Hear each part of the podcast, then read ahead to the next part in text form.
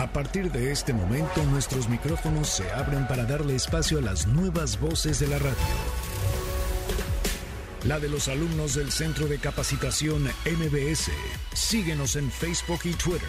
Centro MBS. Esto es Ideas Frescas. Comenzamos. MBS 102.5. Muy buenos días, tengan todos, todas, todas en esta inmensa Ciudad de México desde donde transmitimos el día de hoy. Nos da un inmenso gusto poder llegar hasta tu hogar, tu automóvil, donde quiera que te encuentres en tu negocio. Gracias por tu escucha. Iniciamos Ideas Frescas, el programa de las nuevas voces de la radio, las voces de los alumnos y las alumnas del Centro de Capacitación MBS. Y el día de hoy, bueno, me encanta saludar a los alumnos del curso en locución profesional, es la certificación en locución profesional de el profesor Samacona. Soy Sandra Vázquez y saludo con mucho gusto a... Alejandro López, muy buenos días, buenos días Sandra, muchísimas gracias por esta calurosa bienvenida y pues sí, como dices, ya las nuevas voces, nosotros ya estamos más que listos, preparadísimos para poder darle con todo este dominguito de ideas frescas. Oye, ¿cuál es tu tema, Ale? El día de hoy, bueno, tengo dos, tengo dos, vamos a traer las secciones virales, pero también nos vamos a ir con la sección Ya antojaron, donde vamos a hablar de comidita rica para que vayan preparando el paladar y por supuesto se vayan antojando ustedes. ¡Qué rico! Y de este lado, ¿quién me acompaña? Hola, ¿qué tal? ¿Cómo están? Muy buenos días. Susana Carrillo, ¿cómo estás? Alex, ¿cómo estás? Sandra, hola, ¿qué tal a todos? Muy, buenos días. Feliz domingo ya listos para arrancar. Listos. ¿Y con qué tema va, Susana? Hoy vamos con eh, la gustadísima sección que estuvimos trabajando la vez pasada, que es Comunidad CF, y hoy vamos a hablar de los eventos de Día de Muertos para esta comunidad. Así que ya escucharon, este programa va a estar de 10, dedicado, por supuesto, a las festividades del Día de Muertos en México, únicas en todo el mundo. Quédense, esto es Ideas Frescas y ya comenzamos. En Ideas Frescas te presentamos lo más viral. Y ahora sí nos arrancamos con las notas virales y déjenme platicarles que el día de hoy tenemos dos, dos de las muchas que suceden durante toda la semana porque ya saben que las redes sociales cada tema es viral y bueno, se, se vuelve viral en cuestión de minutos y dura nada más que les gusta una hora y eso a veces, ¿eh? o sea, rapidísimo. Cuestión, cuestión de minutos muchas veces. Pero bueno, en esta ocasión vamos a hablar de dos notas virales. Y es que bueno, para empezar, no cabe duda que la gente, las personas, hacen muchas veces lo que sea con tal de volverse virales y muchas veces les toca hasta arriesgar el físico. No sé, bueno, yo, yo en lo personal he visto muchas muestras de eso, no sé ustedes. La vida. Y hasta los que hasta la vida, tienes razón, hasta la vida, con tal de, de volverse muy virales. Pero bueno, en esta ocasión vamos a hablar de una bailarina, de una chica que justamente se volvió viral por un baile que quería hacer, pero se volvió viral más bien por una lesión en su rodilla. Una, ah. una, se dislocó la rodilla intentando bailar para el TikTok, imagínate.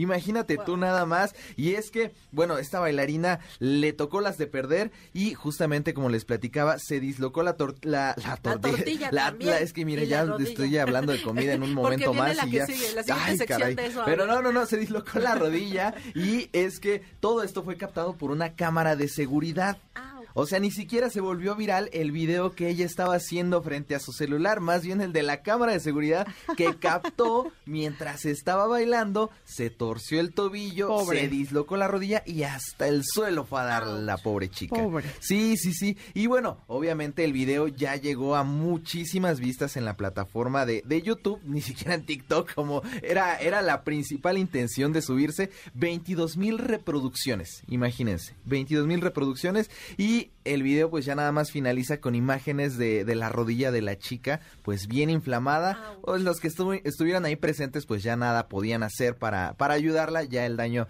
ya estaba hecho.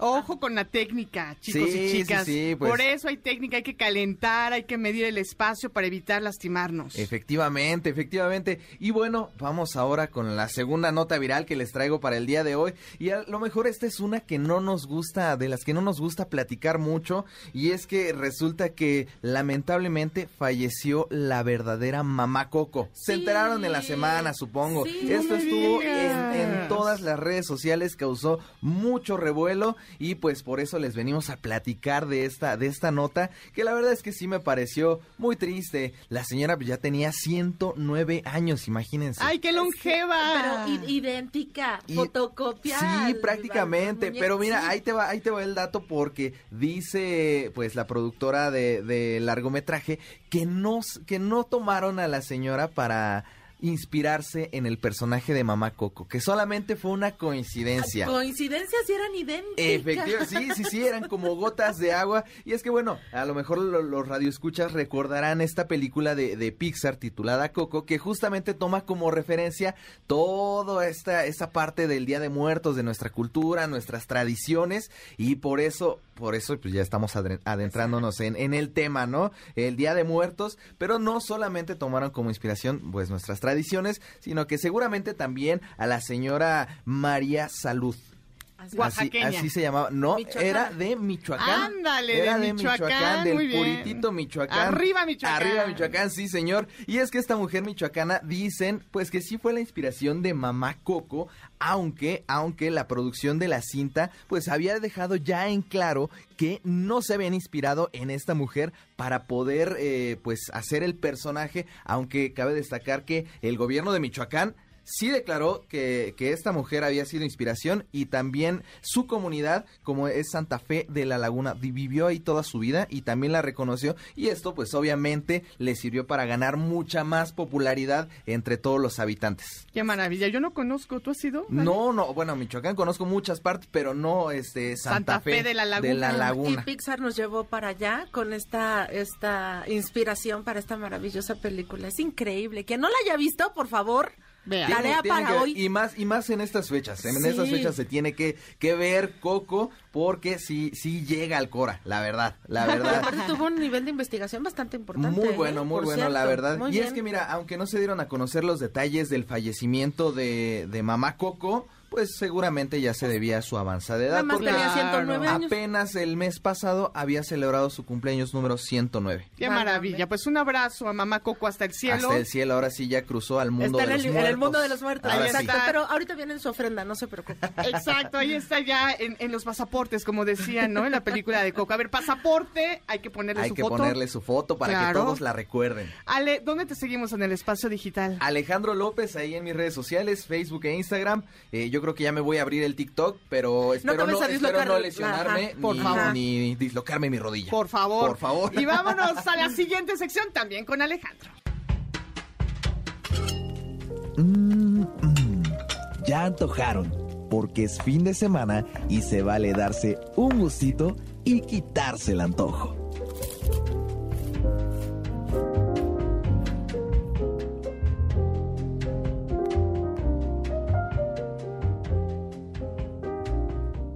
¡Ay, qué rico! Hay que quitarnos el antojo de todas las delicias que nos trae esta temporada del año. La mejor a mi gusto, mi querido Ale. Yo considero que sí, la mejor temporada del año porque no importa los kilos que subamos, lo importante es probar de todos los platillos que nos ofrece esta temporada. Cuando llega Día de Muertos, el mundo gira en torno a la calabaza en tacha. Es de mis cosas Uf. favoritas en Oye, vida. pan de muerto. Pan de muerto. Ay, con chocolatito, así bien chopeadito. No, ya Mm. ustedes siguen antojando aquí a todos los radioescuchas. Yo, yo podría comer todo eso todos los días. Qué, Oye. fu- qué lástima que nada más nos dura un 15 días, un Ay, mes. sí. Ay, sí, oye, pero ¿qué me dices de el dulce de calabaza? Sí, no, y sí, el de, perdón, el dulce de calabaza, ajá. el de tejocote. El de ese es el que tejocote iba a decir. también, también es buenísimo, es buenísimo. Y qué bueno que ya me dieron línea porque justamente el día de hoy vamos a hablar de los platillos más icónicos de esta temporada, justamente Día de Muertos. Que ya estamos a unos días, aunque muchos de ellos pues ya se hacen ver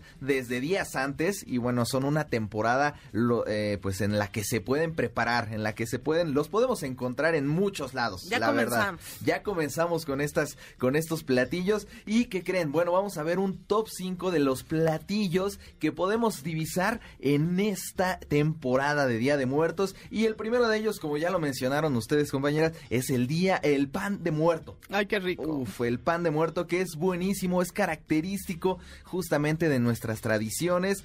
Te- lo tenemos tan arraigado que bueno, yo la verdad lo espero con mucha ansia todo el año. ¿El de azúcar o el de ajonjolí? El de azúcar. A mí me gusta más el de ajonjolí, No ¿sabes? El otro me empalaga un poco. ¿Sí, en serio? El de ajonjolí es el que más me gusta. ¿Tú, Sandra? No, yo le entro a todos. Ah, Yo- parejo. Yo, no, yo no discrimino. que noviembre y que de. ¿Saben qué sería muy bueno? Que las audiencias que nos siguen nos llamen y nos den recomendaciones del mejor pan de muerto en la Claro, ciudad. claro, sería ¿Cómo muy ven? bueno para Por que favor. podamos ir a catarlo y Exacto. bueno, exactamente. Ya les contamos. Les decimos si sí realmente está muy bueno. Pero bueno, el pan de muerto, como les decía, pues se puede preparar de, de muchísimas formas. Actualmente ya tenemos muchísimas recetas, relleno con chocolate, eh, con chispas. Híjole, es, es una variedad Ay, sí lo tremenda. Aunque, aunque pues debemos saber que el original o, o las recetas originales cubiertos de azuquitar y cubiertos de ajonjolí. Sí, ya los que están rellenos ahí como que de crema pastelera y de chocolate y todo. A mí eso sí ya no se Puede- me pueden ser un poquito empalagosos, Ajá. aunque pues yo digo que si lo compartes, No, sí. a lo mejor pues sí te lo terminas echando. Oye, yo probé uno relleno de calabaza, buenísimo. Ah, bueno, Híjole. pero de calabaza, bueno, tiene que ver con la tradición. Tiene que ver con la tradición. pues, Oye, como o que ya ni al con el conejito ahí, ¿no?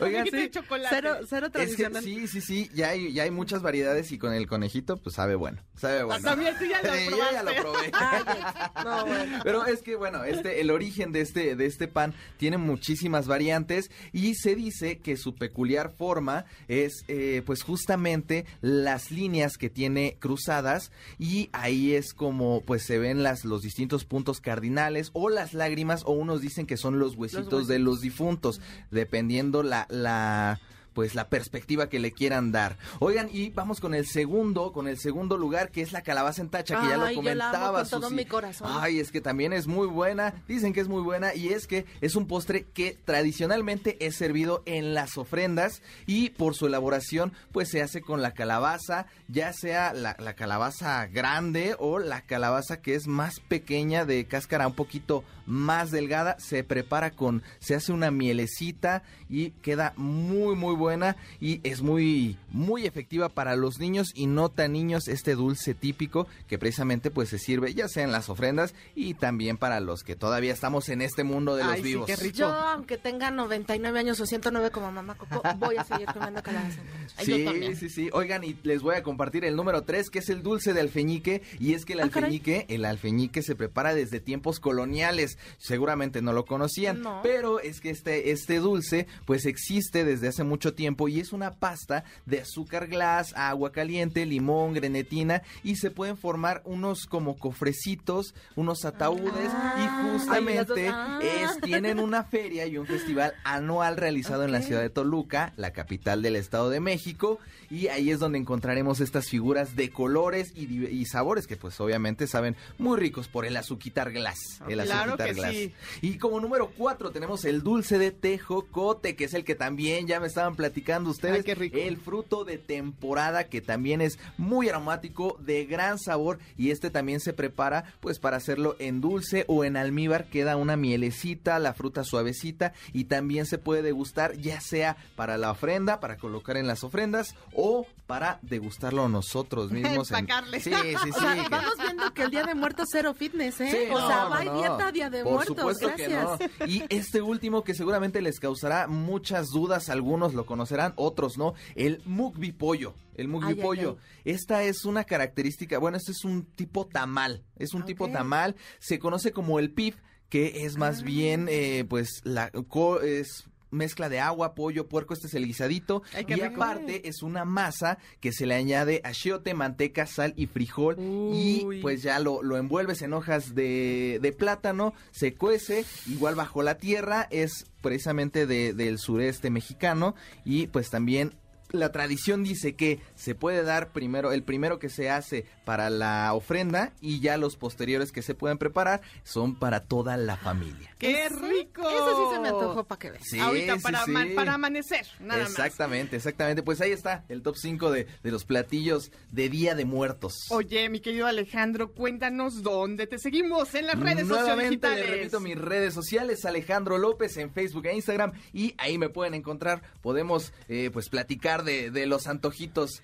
de temporada. Y bien dices, platicar y nos encantará que tú que nos escuchas nos marques en este momento, nos cuentes primero dónde consigues el mejor pan de muerto en la Ciudad de México y alrededores y segundo, pues cuál es tu platillo favorito de Día de Muertos, a qué teléfonos mi querida Susana. Llámanos por favor al teléfono en cabina que es el 51 66 1025 o alada sin costo 800 202 1025 o nos pueden seguir también en las redes sociales. En Facebook estamos como Ideas Frescas 102.5, en Instagram como Ideas Frescas MBS y en Twitter arroba Centro MBS. Y es más, pónganos el hashtag Ideas Frescas. Exacto, para Ay, que ay, sepamos ay. de ti. Y por supuesto, sepamos que estás del otro lado de la radio, escuchando y siguiendo este programa y a estas nuevas voces de la radio. Vamos a una pausa. Volvemos. Continuamos en vivo en Ideas Frescas y bueno, ha llegado el momento de escuchar a Susana Carrillo. ¿Qué nos traes para el día de hoy, mi querida Susana? Buenos Ah, días. Pues buenos días, Sandra. Buenos días a todos. ¿Cómo están? Otra vez saludándolos. Y bueno, la vez pasada que tuvimos eh, esta intervención acerca de la comunidad CF, pues bueno, muchos ya nos conocieron. Eh, para los que no, los actualizo. A ver. Eh, comunidad CF es este movimiento que se está generando alrededor del mundo desde hace ya varios años. Ya no es algo nuevo, ya no es algo de moda, que tiene que ver con la gente que ha decidido no tener hijos, gente que eh, nos gusta el mundo como más de los adultos, porque no le entramos como mucho este rollo de los, de los niños. Entonces, bueno, comunidad CF se refiere al movimiento Child Free. Ok. Ok, entonces, bueno, eh, eso fue lo que estuvimos platicando la vez pasada y a partir de nuestra sección del día de hoy que tiene que ver con Día de Muertos, yo hice una encuesta en eh, los grupos de Child Free en Facebook y les preguntaba que cuáles eran los mejores planes que se les ocurrían para este Día de Muertos para la comunidad Child Free. Y me encontré con gratisísimas sorpresas y con algunas decepciones. Ah. Ah, ya sé, qué triste. Bueno, Oye, que por cierto, saludos a Mario Alberto Gutiérrez, quien se suma a la mesa. Buen día. Ya estamos aquí, buen día. Bienvenido. Felices y contentos. Eso es todo. Pero cuéntanos qué te dijeron, Susana. Pues la, la cosa que me decepcionó un poco es que desafortunadamente no existen como tal eventos exclusivos para la comunidad. O sea, estuvimos buscando eventos de Día de Muertos para la comunidad Child Free y no existen. Porque finalmente es todavía un, un sector que no está muy abierto.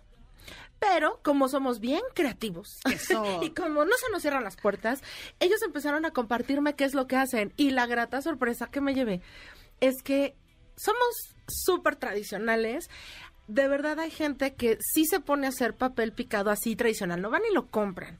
Se ponen a hacer desde las calaveritas. Bueno, me pasaron este recetas como las que nos decía Edson hace rato de tamales de calabaza, este, de tamales, o sea, padrísimo, padrísimo, ya antojaron, como hace ratito. Todo con calabaza. Es que está increíble. Es que la temporada. la calabaza, Café, no, por Dios santo. tamales. Ya sé.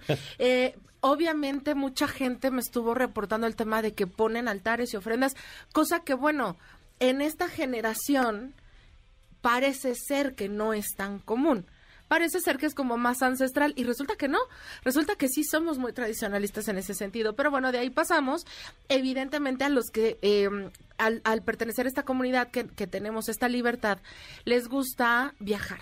Les gusta irse a pueblear el pueblito mágico, ir a ver las ofrendas, ir a ver los museos de sitio, etcétera, aprovechando que es tiempo de descanso. Claro. Otros me, vi- me de plano ya recibí invitaciones para fiestas, fiestas de disfraces, ¡Ay, sí! onda Halloween, ajá. Es lo O sea, mejor, sí. Obviamente sabemos que Halloween y Día de Muertos no es lo mismo, cosa con la que yo no estoy peleada. Y entonces el 31 de Nadie. octubre, ¿por qué no? Nos vamos a una fiesta de Halloween, Día de Muertos, en la noche, ¿Y terror. ¿Sabes qué, Susana? padre. Hay que aprovechar porque tuvimos dos años de no ir a fiestas. De pandemia. Entonces a mí ya no. me dijeron ¿Por de un no querían salir, muchachos? Pues ni que estuvieran Ay, en sí, pandemia. no, no, no, yo ya tengo mi disfraz. Ya. Ah, ¿ya? No, ya, o sea, yo estoy esperando el día para irme de Halloween. Eso. Prevenida desde el mes de septiembre. Ya lo pensé por el año. Adelita Lo de broma, querido, pero... ay, Pero sí. sí. Y, y finalmente está padre, esta es una parte divertida, a mí sí me gusta, pero al día siguiente pues ya honrar tradiciones. Claro. Hay quienes me platicaron que van a hacer maratón de, de- de pelis de terror. Ah, en es buena idea. parejita, acá, este, Es que padre. hoy en día he visto muchos reels que recomiendan pelis de terror. Gracias, No, creadores yo- El mejor contenido. género, sin no, duda. yo ahí sí, ay sí, ay sí, muchachos, ahí sí les ando quedando. No, mal. Ah, es que no, hombre. eso de las películas de terror no me encanta, pero este Es muy buen plan. Es muy Pero buen plan. es plan, onda, El amigos, este, Sí. nos juntamos todos a la película, o parejita, onda, palomitas, este, con sabor a calabaza. Palomitas, sabor a calabaza. Este, bueno, digamos que esas son como las cosas que salieron en, en esta encuesta y hubo dos muy interesantes y estas son las que traigo como recomendación para toda la comunidad CF. Eh, insisto, no es porque no haya eh, apertura familiar en estos eventos, pero están muy enfocados a por el horario y por el corte que manejan a que bueno si esté más plagado de adultos y no estoy hablando de cosas de 13X y sin censura muchachos por favor tranquilos No No, es es un programa aún. familiar. Familiar. esto es un programa Familiar. son las 8.25 de la mañana, por Dios sí, santo.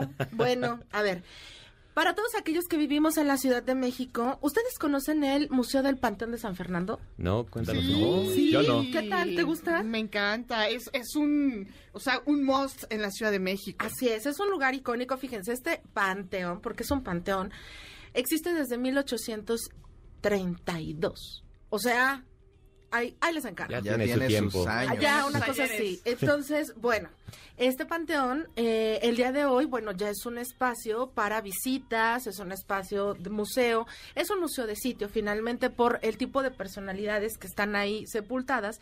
Y entonces ellos tienen ahorita un proceso, bueno, un, un evento que se titula El oficio de la muerte. Y este eh, evento, bueno, esta serie de eventos estará disponible a partir del 28 de octubre y hasta el 2 de noviembre. Lo bueno de esto, muchachos, es que todas sus actividades son libres. Gratuitas. Empiezan a las 11 de la mañana, pero aquí... Evidentemente que esta sección va dirigida a la comunidad CF, pero bueno, esto va para todos también. Hay hasta en la noche y hay Eso es lo desde bueno. visitas Es que guiadas. lo bueno ya sería Eso la está padrísimo, exacto. Hay visitas guiadas, hay obras de teatro, hay pláticas, hay pintura, cine, danza. Está increíble. Oye, ¿y sabes algún personaje representativo que esté ahí? El último que entró fue Don Benito Juárez. Nada más y nada menos. Ah, sí, no es un, es un importante museo histórico aquí en la Ciudad de México y nos cuentan que también tiene una super cartelera preparada con eventos de la Ciudad de México. En breve la vamos a escuchar, pero yo sé que la comunidad CFE es internacional, Susana. En todo el mundo hay Así es. eventos. Así es, así es. Eh, bueno, tenemos eventos eh, exclusivos de la Ciudad de México, sí, en la República se, se, mm, se han abierto, pero en el, en el marco del Festival Internacional de Día de Muertos que se está celebrando en París. Bueno, ahí, ah, muchachos, pues es que somos una cosa internacional. Ah. O sea, en París hay un festival de Día de Muertos. Bueno, les platico un poco. El colectivo cultural internacional Nadiezhda, al cual, bueno, tengo el honor de pertenecer hace ya como 26 años. bueno, eh, tiene, eh, tiene presencia en este Festival Internacional de Día de Muertos que se llevó a, a París desde hace 15 años. Y entonces ahí también hay en español, en francés y en distintos idiomas. Hay muestras gastronómicas, porque imagínate que estás en, Francia y te comes una calaverita de amaranto. Ay, qué rico. Está padrísimo. Una calabaza en tacha. O una calabaza en tacha. Este, hay obras de teatro, hay poesía, eh, hay poesía alusiva a la muerte. Em, tenemos danza, música, em, eh, hay exposición de libros, exposición de artesanías y este colectivo ha llevado este festival a, a París, a Marruecos, a Egipto, evidentemente está en, en México y está, y nació aquí orgullosamente en México en 1998. Así que pues eso también está presente. Nosotros con la bandera de México en la festividad que a mi gusto es la más bonita. Sí, Sin sin duda. A mí, a mí si me pones entre escoge Día de Muertos y escoge Navidad, Sí, Día de Muertos. siempre me voy de Día de Muertos. Totalmente. Me, Sí. me super Decisión encanta. unánime, creo que en esta mesa. Claro, y, y recuerdo, bueno, es que desde niños nos van inculcando esto, ¿no? De, de las ofrendas, de las tradiciones, el amor. Bueno, a ver, ¿cuántos de ustedes ya escribieron una calaverita ya de adultos? Uy, yo Uy. todavía, ¿eh? Yo ¿todavía todavía. escribes ¿Verdad que calaverita? sí? Ahí sí fallé, ahí Calaverita sí fallé. literaria Yo desde- todavía son una tradición, Son te dan un sentido de pertenencia muy cañón. El hecho de, pues, las todas las ofrendas, las calaveritas, el adornar, es una cosa muy bonita. El papel picado, como decía Susana. Y hay que hacerlo. Y entonces, bueno, no- nos, nos damos como este permiso. Yo en mi casa siempre, siempre, siempre, sí o sí, hay altar de Día de Muertos. Y lo pongo yo solita. Qué y para mí solita, y bueno, vi- vivo yo solita, entonces yo soy muy feliz poniendo mi ofrenda. Y, y te comes tú solita. Y también, y- pero o sea, a- hablando de ambiente radiofónico, yo tengo una playlist exclusiva de Día de Muertos que pongo de fondo musical cuando estoy poniendo todo mi altar en mi casa. ¿Ah, sí? Entonces acá el ambiente y entonces entro a mi casa y el copal, y una cosa muy, muy ¿En. Spotify tienes tu playlist? Ajá. Eh, cuéntanos cuál es, Oye, Susana. este, Sí, ah, no, que la comparta. No, dice que no, ok, ok. es privada. Pero No, es- no, no, Pero es una onda tradicional o más sí, sí, creepy, total. más... No, no, no, no, yo sí soy de Más de Chabela terror. Vargas y de. Ándale, sí, sí, muy sí, bien, muy bien.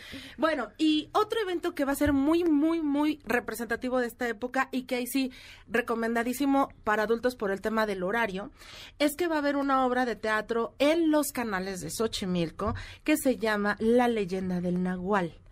Esto está en el embarcadero de Nativitas y empiezan las funciones a partir del 21 de octubre y están hasta el 6 de noviembre. La buena noticia, querido público, es que ahorita si compran los boletos por internet tienen el 30% de descuento. Hay funciones 5, 7, 9, pero a las que recomendado comunidad CF para que vayamos este, todos en bola, la de las 11 de la noche. Imagínate el, proceso. Llegan eh, al embarcadero. El, el recorrido por la trajinera dura alrededor de 45 minutos en los canales en la noche. Es que ahí sí es sentir toda la Ay, sí adrenalina, está ¿no? No, no ves intenso. sí nada. se te parece el Nahual y la Oye, imagínate 11 de la noche ahí en la casa de las muñecas. Pasas por la isla de las muñecas. Ajá, y La entonces, bueno, pasan por ese, uy, ese uy. proceso y llegan al escenario. Y el escenario es un escenario flotante de las em, trajineras.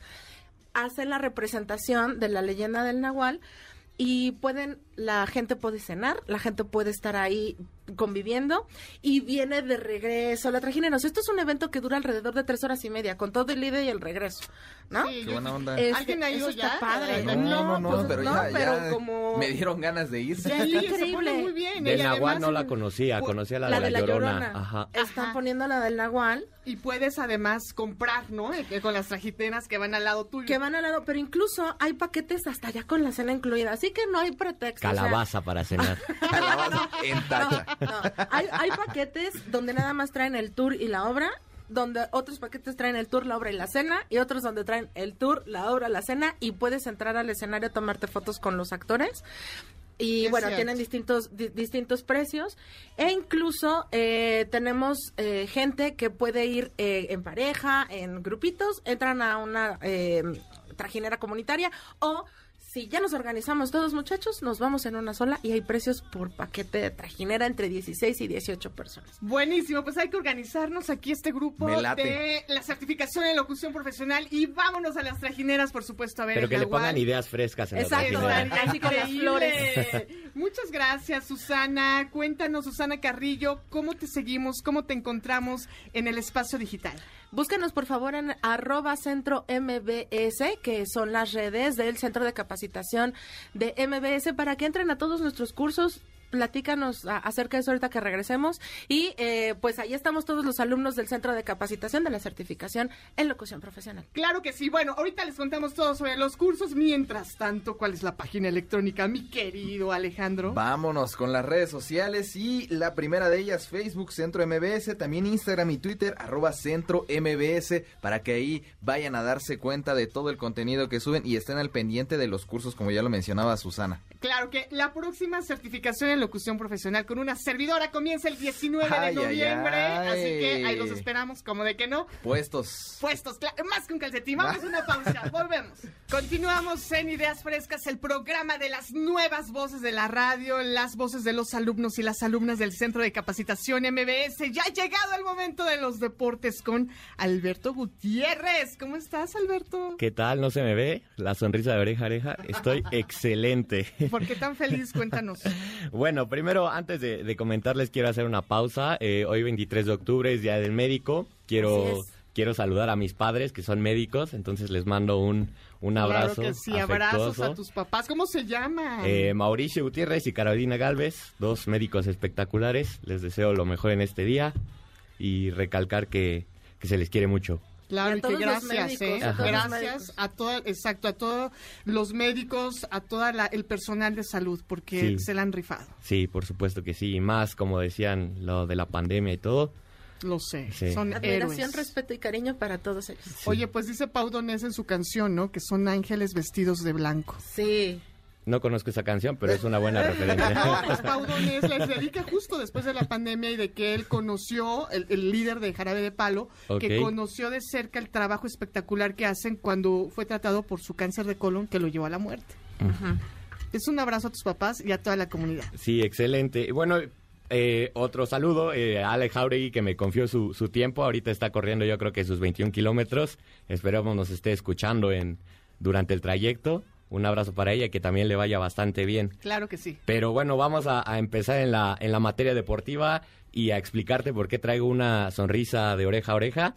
Y es que el fútbol mexicano tiene el primer finalista y será nada más y nada menos que los Diablos Rojos del Toluca. Entonces, ¡Guau! Oye, pero no jugaban béisbol, creo. Ah, no es cierto. no, no, no, no, no, el tercer equipo más ganador, 10 títulos y parece ser que vamos por la 11. Esperemos que sí, yo traigo una emoción. Eh, fuimos al estadio ayer y, y la sufrimos bastante. Como decías, estaban los americanistas por todos lados, ya tenían su, su fiesta, ya creían... Sí, sí, sí, por todos lados tuve ya playeras amarillas, salieron eh, de las cloacas, no sé, no sé de dónde salieron, pero había millones, millones y realmente tenían su fiesta en el no, estadio. mira, yo vi de verdad, ¿eh? Eh, eh, microbuses llenos de gente con batucada y arriba el América y yo decía, ¡bu! ¡Ah! Y, y yo guardé mi cartera, cierto. Respeto para la audiencia que seguramente ahorita están de luto por el- la pérdida. No, de- no, no, fue, o sea fue, que perdió el fue un gran partido, fue un gran fue, partido. fue un golpazo, fue, eh, de- te repito, ellos sentían que ya estaban... En la Tenían- final. No, no en la final, ya que tenían la estrella, ya que tenían el trofeo después de golear al Puebla, eh, el ego se subió por los cielos y, Sí, y sí, sí. realmente ellos ya se sentían campeones y apareció el coco, el diablo, se les apareció el diablo para darles un golpe de realidad. Afortunadamente Ups. para mí, la afición de Toluca, tenemos una nueva final después de después de eh, momentos difíciles en, en la institución, después de pagar una multa del descenso del torneo pasado. Hoy se piensa ya en lo grande, se piensa en un campeonato que le hacía falta al cuadro de Toluca. Yo como aficionado estoy, estoy bastante feliz. Incluso otro aficionado, parece ser que fue Alexis Vega, el, el extremo que se perfila para ser el, el titular en la selección mexicana, eh, dio su sentir en redes sociales y por ahí eh, dijo, se viene la 11 y generó controversia en los aficionados del Guadalajara. Y- Ándele. Sí, sí, sí, y más porque le ganaron al odiado rival, al América. Yo creo que todos están contentos. Y, y, por cierto, Erika, bienvenida, Erika Montejo, bienvenida a la mesa. Bonita mañana para todos, un gusto estar aquí y yo desgraciadamente le voy a la América. Eso, eso, eso, eso no se había revelado en toda la capacitación, ¿eh? lo tenía muy guardado. Aquí va a arder. Sí, sufrí ayer. Lo bueno es que están de lado a lado de la mesa. Qué bueno, qué, Toda la mesa de qué Hay una sentaron. Sí, sí, sí, sí, sí. Este, conténlale, Sí, conténlale. sí, sí, ahorita la agarramos para que... Sí. Sí, fue, fue sufrido, pero en cuestiones de- del fútbol mexicano, hoy se tendrá al, al segundo finalista ah, para, para que se decida la Ya gran tienen final. un pie, ¿no? Ya tienen Sí, un pie, Pachuca, yo creo que pie y medio ya, ya Sí, tiene una sí, ventaja sí. De, de tres goles, es, es complicado y el, y el cuadro de Hidalgo juega, juega bastante bien al fútbol, bastante vertical, es muy bonito verlo jugar y va a ser difícil para el Toluca, pero yo creo que no lo para nadie al Va a Toluca. ser un buen partido, va a ser un buen partido. Sí, lo- los, los más ganadores en torneos cortos se perfila, aunque dicen que a nadie le va a interesar, los que saben de fútbol, eh, me parece que se puede ser una buena final. Eh, pero también los de Monterrey confían en la remontada. Por ahí eh, he escuchado ecos allá de los regios que, que creen que su equipo puede hacer la, la hazaña en el gigante de acero. Se podría, se podría, aunque yo también lo veo complicado. Pues es, es lo bonito de, de este sistema de liguillas en el fútbol mexicano, que, que la emoción está al límite. y- Exactamente. Y, se puede, ya hemos visto proezas, recuerdo la, la de los Pumas, la de tus Pumas Cruz con, con Cruz Azul. Pumas. Que vivan los no se Pumas. olvida, no, bueno, no me olvido. Bueno, aunque aquí eh, el factor es que no todos son Cruz Azul. Eh, Exactamente, no todos la pueden cruzazulear, no todos pueden aplicar ese verbo. Dice el productor que va a ganar el Pachuca. Que o sea, va a ser Uy, campeón. ¿Va no, Pachuca? Yo creo que no, también ahí... eh, Híjole, sí, de- no sé, ¿eh? yo, yo creo que voy, voy Toluca también. yo creo que por el momento, el feeling que trae el Toluca que no se sentía hace tiempo, Sí. Están conectados, eh, Nacho Ambriz es un buen estratega, entonces por ahí el Toluca y nadie daba nada por el Toluca, contra Santos nadie daba nada, contra el América nadie daba nada y están en la final. Que Así hagan es. sus apuestas. Hagan sus apuestas. Eso. Y bueno, pasamos al plano internacional.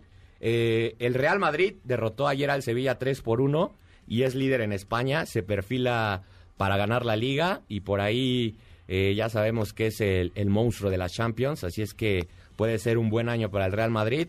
Eh, Fede Valverde está en su prime.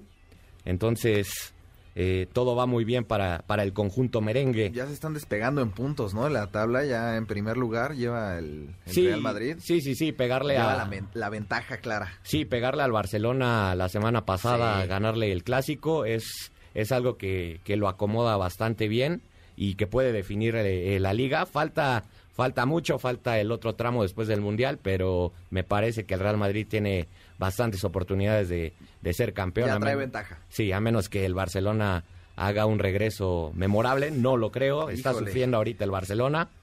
Eh, entonces yo creo que pinta para ser del Real Madrid. Y bueno, en otras cosas, eh, Cristiano Ronaldo parecería que, que dejaría el United terminando eh, el Mundial. Parece ser que ya no hay una buena relación entre el director técnico del Manchester United y Cristiano Ronaldo. Se veía venir, ¿no? Uy. Sí, ya sí, se veía sí. venir. Sí, sabemos de- del temperamento de Cristiano y estar en la banca para él, a pesar ya de la edad, eh, no, no le parece al astro luso. Entonces yo creo que, que lo mejor para, para las dos partes es que, que salga. De hecho, incluso se habla de un préstamo que el mismo, los mismos Red Devils pagarían eh, parte del salario para que pueda salir Cristiano Ronaldo, que algunos lo siguen considerando el mejor del mundo, pero parece ser que, O sea, los mismos compañeros van a pagar para que ya le den no, no, no. aire. Este, bueno, la, la, la directiva del United, la, el- la gente del United pagaría eh, parte del sueldo para que pueda salir libremente Cristiano. Uy. Sí, sí, sí. eh, él- es claro que ya no sí, hay, claro, ya no hay buena claro ni el relación. agua. Ni el sí, agua. sí, incluso salió contra el Chelsea, salió antes de, de terminarse el partido. Está molesto Cristiano, sabemos Claro. que él tiene ambición, quiere jugar, pero pues el tiempo alcanza a todos y parece ser que, que está llegando a su fin una carrera tan extraordinaria como la de Cristiano Ronaldo. Eh, bueno, vamos a pasar a, a otros temas. Eh, ya dejamos un- de ladito un poco el fútbol y vamos a algo que está en tendencia, que es la Fórmula 1, en especial nuestro Checo Pérez Uy, mi Checo Pérez el de Checo toda la Pérez vida, que está hombre. levantando pasiones por toda la República y por todo el mundo de los mexicanos. Eh, bueno, primero empezamos. ¿Cuál quieren, la buena o la mala? Yo La creo que mala la para que luego mala, nos sí. quedemos con un buen sabor. Bueno. Para que me alivianes con la buena después. Bueno. pre- preparando el corazón. Ajá. La mala es que recientemente se tachó de tramposos a Checo Pérez y a, y a ¡Epa! Verstappen. No. En, es- en especial a la escudería Red Bull. Y, es- Chin. y esto debido a que consideran que se pasó del presupuesto. Esto, esta controversia sucedió por parte de la afición de la Fórmula 1, eh, principalmente en el circuito de las Américas, en el premio, en el Gran Premio de los Estados Unidos, fue donde se generó la controversia. Y bueno, la buena es que vamos a tener al Checo la próxima semana en el premio de la Fórmula 1 de México. Guau. Sí, sí, Viene entonces la figura. Viene la figura. nacional Sí, yo- a su territorio. Yo creo que hoy por hoy es de los máximos referentes en materia deportiva para los mexicanos, el Checo. Yo creo que el Checo, el Canelo ahí se dan un quien vive sobre Sobre popularidad. sobre popularidad y, y la tendencia como, como ídolo mexicano. Eh, bueno, él, él confía a Checo Pérez en que su compañero Verstappen le, le ayudará a conseguir el premio de México. Así es que Checo se quiere se quiere coronar en Aquí en su país. aquí en su país. Que viva en el su Checo tierra. Pérez, y, ¿cómo no? y ojalá sea así, ojalá sea así. Eh, sin duda sería un escenario muy muy bonito para Lo ideal, sería lo ideal. lo ideal para Checo Pérez. Y bueno, en otras noticias, vamos a la NFL, el emparrillado, el, el deporte con mayor espectáculo. Eh, bueno, los juegos que, que se perfilan, el más atractivo va a ser los Chiefs contra 49ers, Mahomes contra el guapo de Jimmy G, la Claro. carita de Jimmy G, pero me parece que, que la dinámica de Patrick Mahomes hoy, hoy va a pesar. Está, está, está eh, Kelsey también contra Divo Samuel. Entonces va a ser un muy buen duelo. También Tua Tagovailoa va a regresar eh, después del el accidente que tuvo toda la... Este, no sé si vieron la, la conmoción que llegó a tener Sí, Tua sí, sí. Tagovailoa. Fue, fue Tremendo, algo- tremendo el la- golpe. Fue algo verdaderamente muy, muy este, tremendo. Y bueno, Le seguimos en la segunda hora, ¿qué te parece? Sí, Con sí, los sí. deportes. Sí, ¿Cómo está- ves? está mi querido perfecto, está perfecto. Oye, Alberto Gutiérrez, pero queremos saber más de ti, queremos seguirte en el espacio digital, donde te encontramos en las redes sociales. Bueno, en redes sociales me pueden encontrar como Chori, con un número uno en vez de la I latina. Ahí, Ándale. ahí me pueden encontrar ya. Chori. Chori. Eh, Chor 1. Ajá, así es. Ajá, así, así me bromean. Chor uno. Para, Chor uno. para, hacer, para ser más prácticos, ahí me pueden encontrar en Instagram, Twitter, todo lo que sea, ahí me encuentran. Perfecto, pues ahí te buscamos. Nos tenemos que ir a una pausa rápidamente, pero ¿qué creen? Que viene un nuevo curso en postproducción con el maestro Arturo Chávez, nuestro superproductor de Ideas Frescas, así que no se pierdan para nada su curso. Estén pendientes en la página electrónica del Centro de Capacitación MBS. ¿Que ¿Cuál es, mi querido Alex? www.centrombs.com para que ahí estén bien pendientes de estos cursos. Claro que sí, de este y de toda la oferta que tenemos para ti en el Centro de Capacitación MBS. No te pierdas esta oportunidad. Vámonos a una pausa. En MBS 102.5 le damos espacio a las nuevas voces de la radio. Continuamos en Ideas Frescas. Cree solo en la mitad de lo que veas y nada de lo que escuches. Bienvenidos al top 5 de películas del terror. Ay, ya me dio miedo, mi querida Erika Montejo. Qué gusto tenerte esta mañana en Ideas Frescas. Bienvenida. Muchas gracias, un gusto estar aquí con ustedes y vamos a hablar de películas de terror para ir calentando Halloween y Día de Muertos por si le quieren seguir Excelente tema. y Me encanta, a mí también. sabemos que aquí va a haber polémica, ya me lo adelantó Alberto. Fuera de corte no saben cómo se puso esto. Es que ya vienen calientitos de la de deportes, ya empezó el pique y ahorita va con esta. Sí, y estas son las cinco mejores películas de terror de todos los tiempos y es el ranking del sitio Roaring Tomatoes, con el que Alberto no coincide Odio mucho. ese sitio. No tiene, no tiene preferencia con esas, con esas calificaciones otorgadas. Sí, y es que el top 5 pues deja muchas películas icónicas fuera, pero ¿qué tal Psicosis de Alfred Hitchcock, que es la número uno? Esta película la recordamos por la escena del baño. Así es. O sea, ¿quién no se ha aterrorizado con esa escena, escena del baño que es pues muy criminal y que se volvió un referente No. del cine de terror? Es buenísima, Erika. Yo creo que hasta gente que no ha visto Psycho conoce esa escena, ya sea por representaciones o algo. Creo que... O por la música de fondo. Sí, sí, sí. Es, Claro.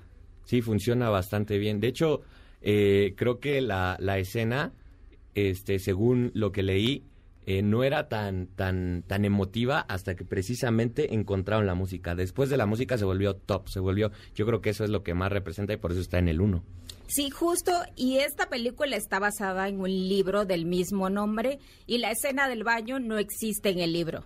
Fue Ah. creación netamente del director y mira, es la escena icónica que todos recordamos Por y eso nos es el aterrorizamos. suspenso y el terror. Alfred Sí, justamente. Hitchcock. Es un referente, marcó el inicio del nuevo cine de terror.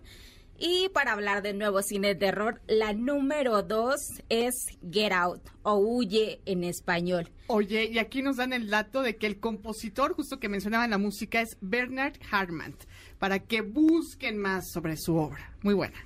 Sí, sí, claro, tiene un repertorio, o sea, increíble sobre este tipo de música.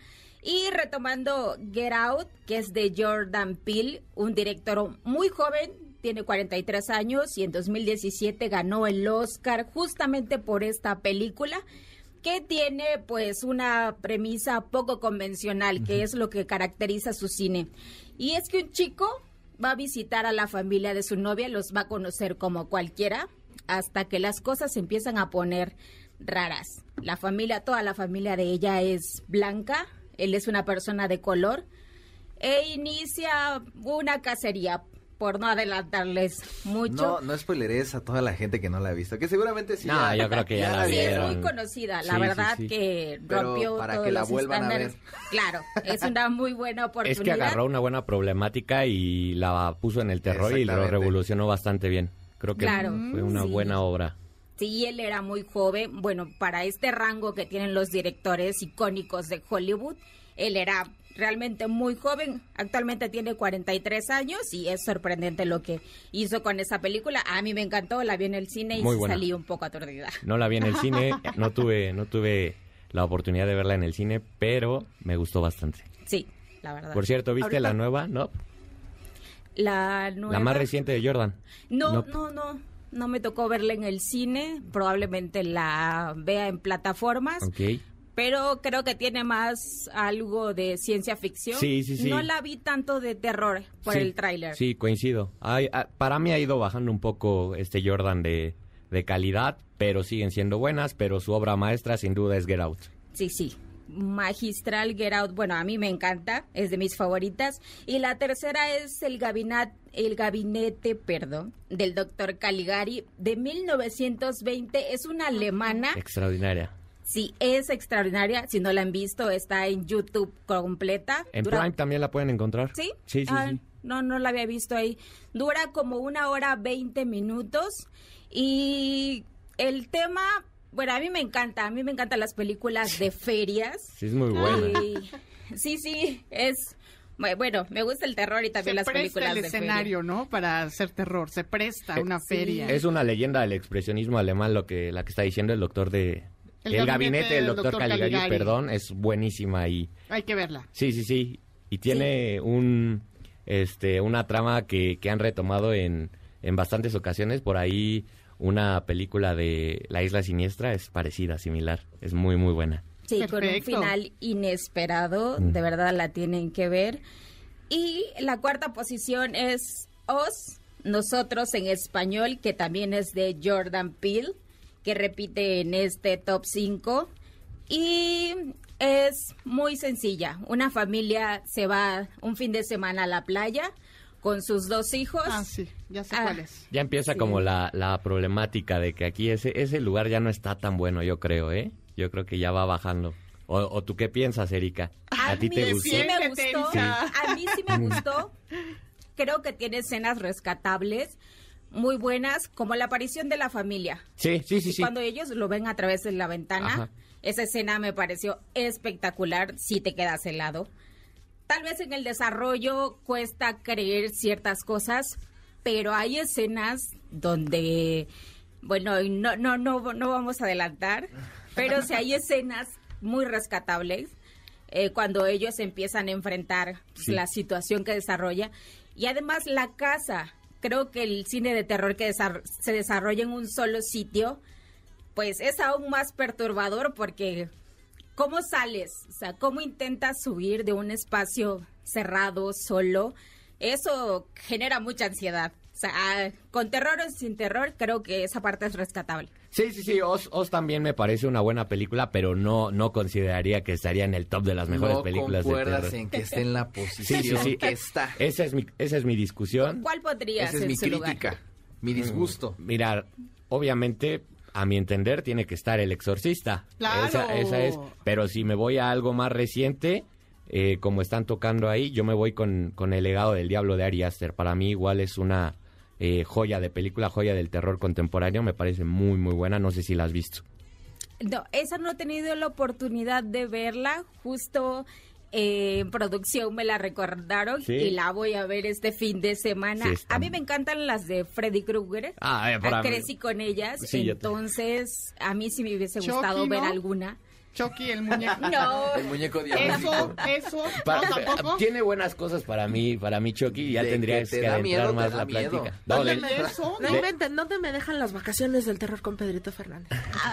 O la muñeca Anabel. No, no, no, de niño a mí me, me aterrorizaba Chucky, o sea, para Sí, mí era sí, sí. horrible ver a eso Chucky. no, eso, el payaso. Eh, sí, sí, también. La de It. También, veía, lo- veía los comerciales en, en- en televisión de, de precisamente de It, eh, la primera de Tim Curry. Y sí, sí te daba miedo, ¿Verdad la escena sí? de la regadera te, te daba miedo meterte a bañar de niño, yo Porque recuerdo. te iba a No ahí el no payaso. cerrar los ojos. No, no, no, al contrario, cerraba, sí, sí, sí, cerraba los ojos y en tu, en tu En tu cabeza, ya estaban estaba. todos. Estaban las cosas de, oye. oye, perfecto, mi querida Eri, Erika Montejo, por esta selección que traes. ¿Te faltó alguna? sí. A ver, venga. La número 5 es Alien, que combina la ciencia ficción con el terror y que también es un clásico. Después hicieron precuelas y secuelas, pero la que hay en el conteo es la primera, ¿La primera? del octavo pasajero. A muchos les gusta más la 2.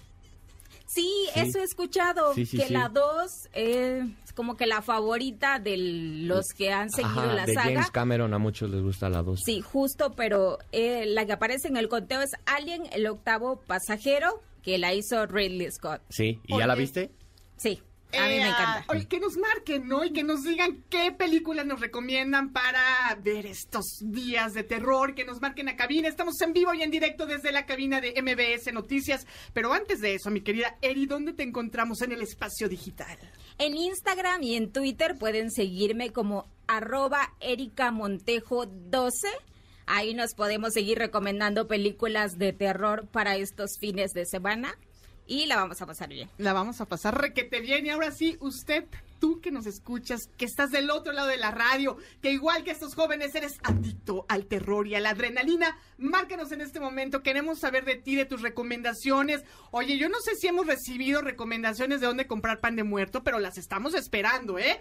¿Cuáles son los teléfonos, mi querido Alex? Se pueden comunicar desde el centro de la República al teléfono 55 51 66 1025 o también desde el interior de la República con la alada sin costo 800 202 1025 ahí para que le llamen. Le llamen, llame ya. Llame gracias ya. a Erika Montejo, gracias a Alberto Gutiérrez, Susana Carrillo, Alejandro López. Esta fue la primera hora de Ideas Frescas. Vámonos a la segunda.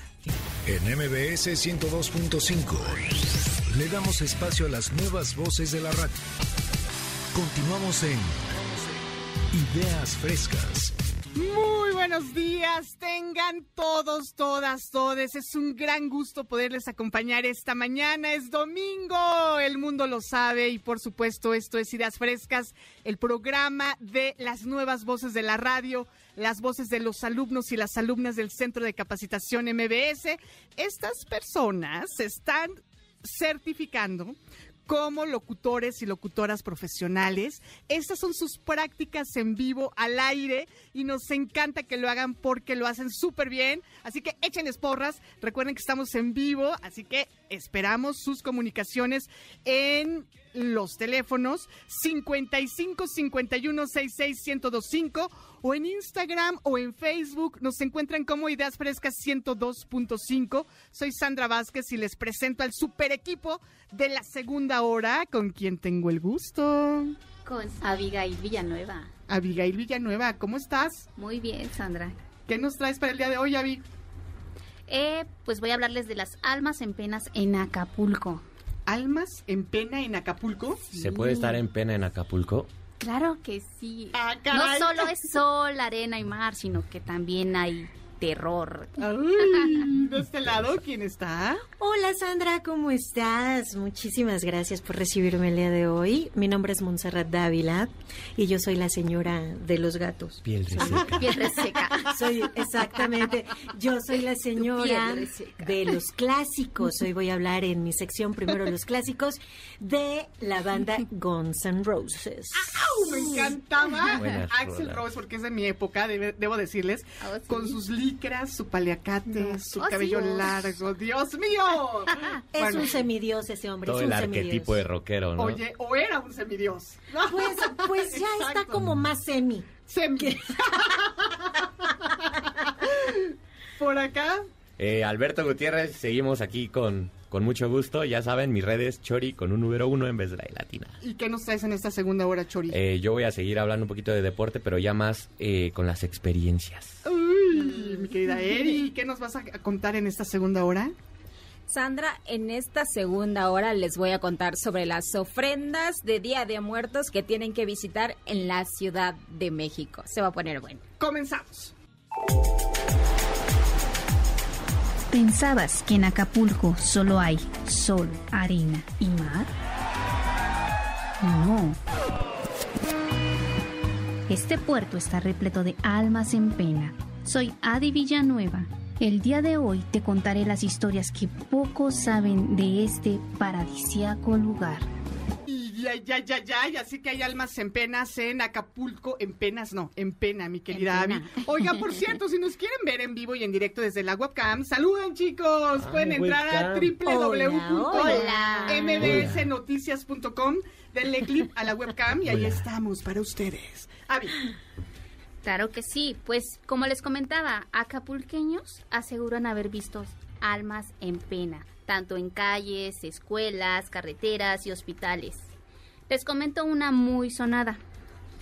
Eh, es un alma perturbada que se encuentra en pie de la, de la cuesta.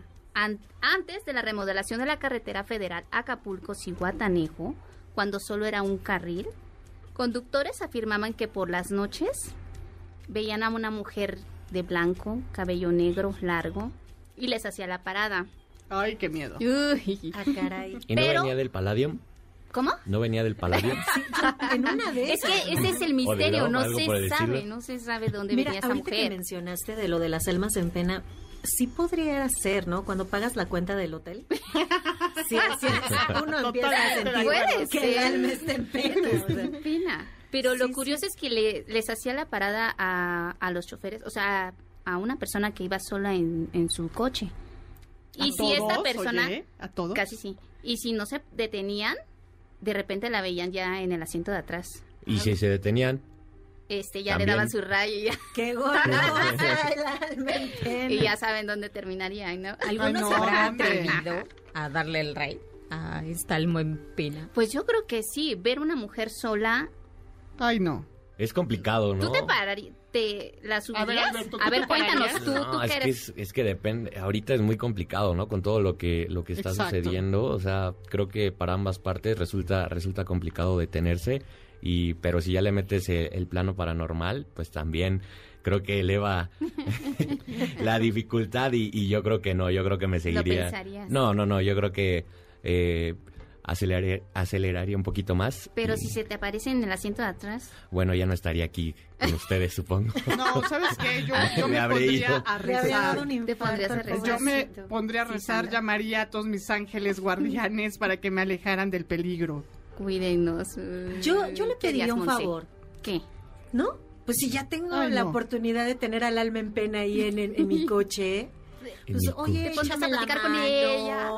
Claro. Pero si no es un genio, no frotaste la lámpara ni No nada por el estilo. pues que aprovechar. No te van a conceder tres O sea, deseos. cuéntame tu vida, bueno, tu otra ¿Qué vida. te pasó? Pero en ¿por serio, qué? Monse, ¿no te daría miedo?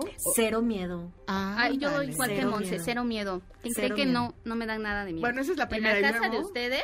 Ahorita le está diciendo porque está aquí con las luces, es Ah, domingo, pero quiero, quiero ¿Se me ha verla en el momento. En tu, tu Mm. casa? Este, sí, Mm. hay muchísimas cosas que contar que pasen en casa, ¿eh? A ver, pero la enfermera, la enfermera, ¿qué nos A cuentas de la enfermera? La enfermera. La típica enfermera que en los hospitales se aparece, ¿no? La planchada. La Sí, pero esta es de Acapulco. Acapulco, Hay otra. La planchada otra. acapulqueña. La planchada A acapulqueña. ver, cuéntenme eso de la planchada y más en específico la planchada acapulqueña. ¿En qué A consiste? ver. Ah, pues antes de, de convertirse la clínica en la número 9, era el hospital más grande en Acapulco. Pues resulta que cada noche se aparecía esta enfermera con los pacientes y los trataba de una manera distinta. Por eso al siguiente día los pacientes decían, queremos a la enfermera. De anoche. Ajá, la enfermera de anoche, porque nos trataba bien, hacía todo detalladamente. Ya el personal se empezó a dar cuenta de que quién es esta, o sea, ¿por qué preguntan por alguien que no Existe. no está aquí? ¿No había algún nombre en específico? No, no, simplemente ella llegaba, los atendía seria, pero muy amable. Rasgos, algo, nada, nadie sabe. Este sí, daban rasgos que era bajita, blanquita. Y em, hubo, esta enfermera tuvo un accidente, bueno, revisaron todo porque sí entró la curiosidad de saber quién era. Investigaron y se dieron cuenta que esta enfermera sí trabajó ahí, pero tuvo un accidente y murió. Ok. Uy, o sea, Sí. dentro del hospital. Sí, supongo que sí. y de Murió una ahí. forma fea, supongo. Terrible, terrible. Ay. Pero ella regresaba a cuidar a sus enfermitos. Claro, sus como muy responsable. Sí, ¿no? Qué generosa, ¿no? sí, sí. Oye, y el fantasmas de Setmar, ¿qué es el qué es Setmar primero? Es un plantel, una escuela ubicada sobre la carretera saliendo de Acapulco. Mm. Pues comentan los estudiantes que siempre se ha sentido La vibra, la vibra, la muy atmósfera. pesado. Y cuando terminan las clases, eh, fin de año, es cuando se empieza a manifestar más cosas terribles. Llega un olor muy fétido, se aparece un niño, un señor como de 34 años, es lo que comentan. ¿Y no se sabe quién es? No, no se sabe qué pasó ahí exactamente, o sea, todos tienen esa esa duda, que qué pasó. Oye, pues yo creo que todas las personas tenemos una historia así como, ¿no? De- del más allá, que se te aparece, que, que de pronto dices, oye, juro que la vi. A mí me pasó una vez que yo saludé a un señor eh, basurero, eh, o sea, que estaba barriendo la calle, buenos días. Y Ah, cuando llego, cuando llego al, al lugar, que era como a tres casas, me dicen, ¿a quién saludaste? Y yo, pues al señor, señor que está ahí. que está barriendo. Oye, Sandra, es que no hay nadie. Pero ya le traigo una bolsa. Pero Me la acaba de dar, de hecho. Y después me enteré que este señor se aparece en esa calle porque ahí fue atropellado. O sea, un señor de limpia. Sí, normalmente tienen que, que morir de, de una forma... eh, ¿Trágica? fe- trágica, fea, ¿no? Eso, es, eso es lo que dicen por la alma en pena. por la alma. Qué Ay, qué fuerte. A lo mejor digan. Dígame, dígame. En el Setmar pasó algo antes, ¿no? Algo o fuerte. era algo diferente. Porque en mi caso, por ejemplo, en la universidad donde yo estudié, se sabe que el edificio hace millones de años este fue un manicomio jesuita. ¿El ITAM? Sí, mi Sí. Sí, sí, sí. Ahí... ¿Y se te aparece alguien ahí? Pues fíjate que a mí en particular, como ya te diste cuenta que a mí no me da miedo, pues a mí nada se me aparecía, pero Vengan a mí, decías, Eh, ¿no? eh, sí, yo, Platicaba, ¿qué está te pasando? cuéntame. ¿Qué está pasando? Cuéntenme. Cuéntenme. Pásenme las respuestas de economía. Este, a mí no, pero sí, sí tengo bastantes amigas que me llegaron a decir que en la zona de, de los baños o de los cubículos de los profesores eh, se sentía bastante cañón. Pesado. Como que esa zona de San Mira. Ángel tiene, tiene esa, Pues esa no vamos atmósfera. lejos. Les comento que en la casa de ustedes, ¿Dónde, ¿Por dónde vives? ¿En qué zona de En la ciudad? Tecámac. En Tecámac. ahí tienen su casa. Gracias. Sí. Bueno, ahí bien. asustan vivos también. ¿Ahí te asustan? Sí, sí, sí, sí, bastante, bastante. No, pues hay que, a ver, que nos recomienden Creo las audiencias, que nos marquen que y nos digan qué hay que hacer cuando en la casa, por ejemplo, en la casa de Abby, se aparecen fuerzas extrañas, que nos marquen y que nos cuenten. ¿A qué teléfono, mi querida Abby? A ver, cuéntanos. ¿A dónde nos pueden marcar? Pueden marcarnos al 55 51 66 10 25 o en mis redes sociales estoy como Adilene Villanueva en todas las plataformas. Abby, ¿cómo? Adilene Villanueva. Adilene, Adilene Villanueva. Perfecto, ahí te buscamos. Oigan, Gracias. y por cierto, la siguiente semana vamos a tener un programa dedicado 100% al terror, así que no se lo pierdan en Ideas Frescas.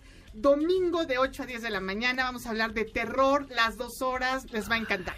Mientras tanto, Invítenos. vámonos, Sí. claro que sí, bienvenido, siempre. Gracias, gracias. Sandra. Vámonos a una pausa en este momento y regresamos con mucho más de las nuevas voces de la radio. Pero, ay, pero antes de irnos a la pausa, tenemos otro temazo que abordar y este es con mi querida Monse Dávila. ¿De qué nos vas a hablar, Monse? Cuéntanoslo todo.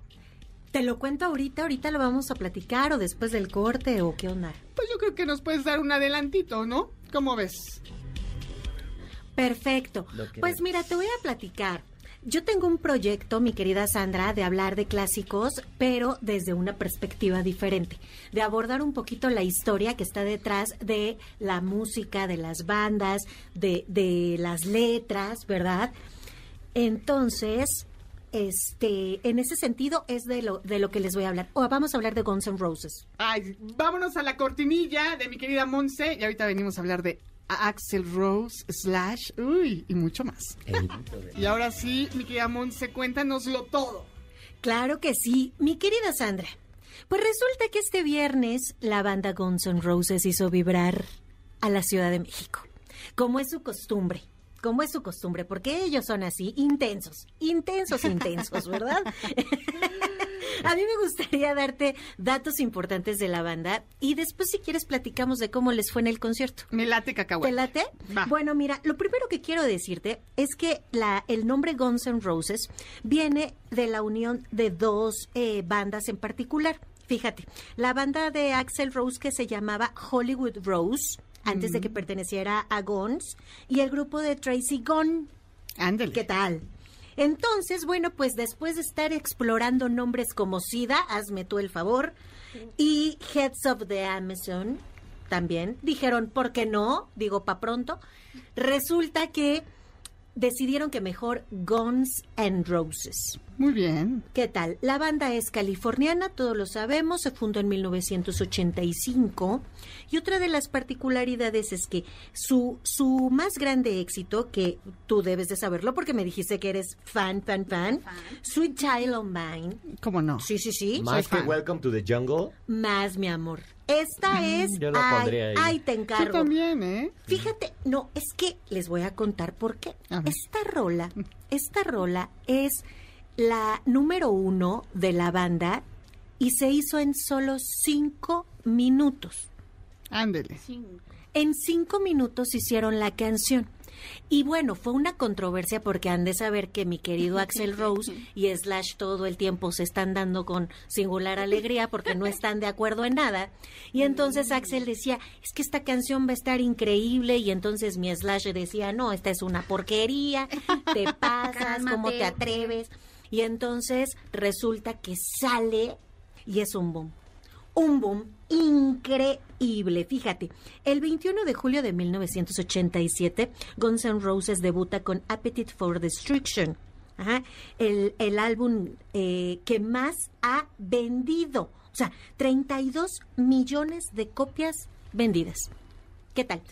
Yo, yo fui una de esas 32. copias. Yo compré, yo compré, yo compré una de esas copias.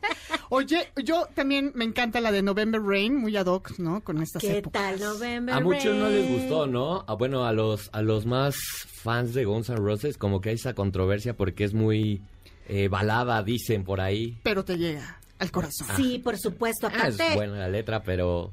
El como- video dura muchísimo, está catalogado como uno de los videos Mejores. con mayor duración. Por ejemplo, en yo la creo que también en esa canción hubo controversia. Ya ves que Slash es más rockero y el, el otro es más como, como que se puede adaptar, pero Slash es rockero 100%, y creo que por 100%. eso viene la, la controversia, ¿no? 100%.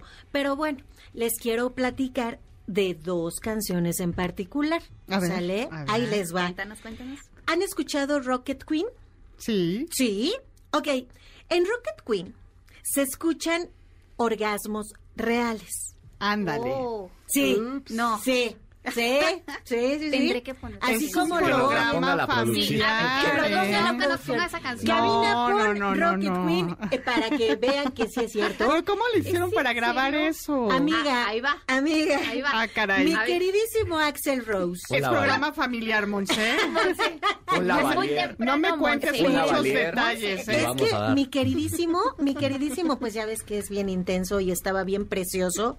Y entonces él que se agarra sí. a otra bien preciosa, que era una modelo, eh, Adriana Smith, y dijo, yo soy todo un profesional y en la cabina, ahí te voy. Y bueno, esos son los gritos de Adriana Smith. Oye, qué cosa. Ay, no, no, no, no, ¿Qué no. tal? ¿Se la esperaban? No. Ah, Ahí está. Y luego... Aquí la duda de- es cómo encontró inspiración para que todos lo vieran y... y- Pues y- ahí- Bueno, es que él se inspiraba Era en muy cualquier- sí, sí, egocéntrico, sí, entonces. Se llama fetichismo, ¿no? Ahora, espérate tantito, mi chori, porque hablabas de Welcome to the Jungle. Sí. Esa canción también se hizo súper rápido cuando mi querido Axel Rose iba caminando muy casual él en Los Ángeles y resulta que un vagabundo lo asalta. Ah, caray. Sí, se atrevió a asaltarlo. El vagabundo no sabía con quién estaba hablando, que pues Axel también pudo haberlo asaltado sin problemas. Pero en cambio lo tomó de inspiración para una canción. Mira, el, el, el, el vagabundo le dijo, después de robar, ¿sabes dónde estás?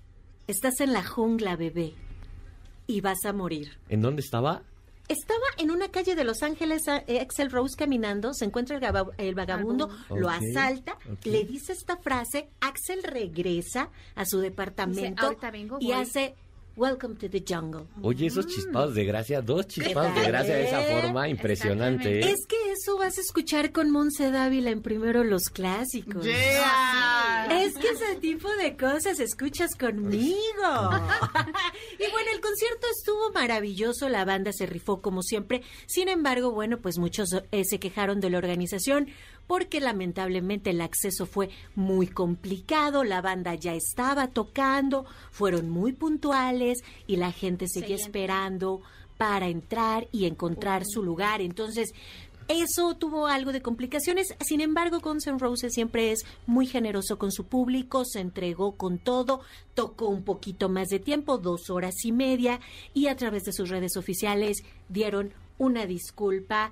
Y bueno, dijeron que se iban a esforzar mucho más. Recuerden que ellos estuvieron en el Vive Latino 2020 y pues bueno, ahora vinieron con este concierto, prometen regresar y compensar, por supuesto, esta falta de organización, que me queda claro que no fue su responsabilidad, sino la productora. Y ahora, eh, súmale a eso, mi querida Monse, que luego aquí nosotros los mexicanos y las mexicanas, sin generalizar, de Al cinco pronto... para la hora. Exacto, al cinco para ahora estás llegando, Sí. quieres encontrar lugar, ¿no? ya casi sí, que te está esperando tu lugar de estacionamiento, quieres hacerlo todo en cinco minutos. ¿Sabes qué? Y Es no.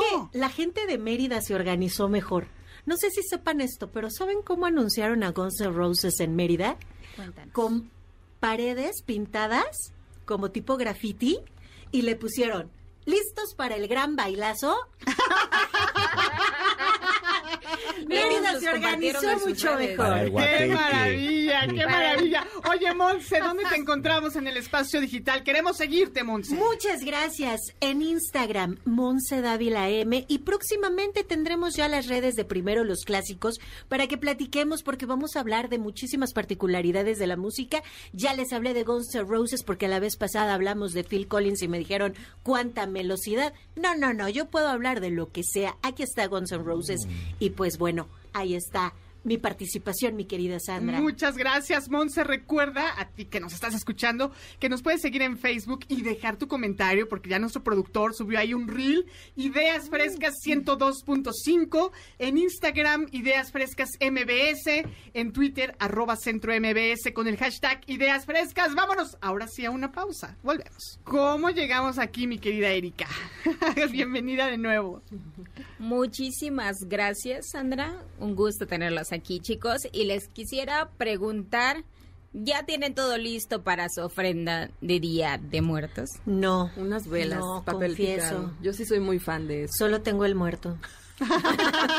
Encima. Encima.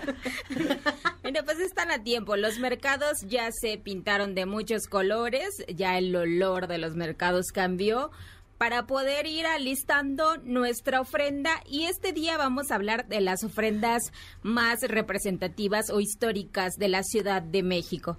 Y no podemos hablar de este tema sin mencionar la alumbrada de Mixquic en San Andrés Mixquic en Tláhuac, que prácticamente la ofrenda se traslada al panteón de esta comunidad.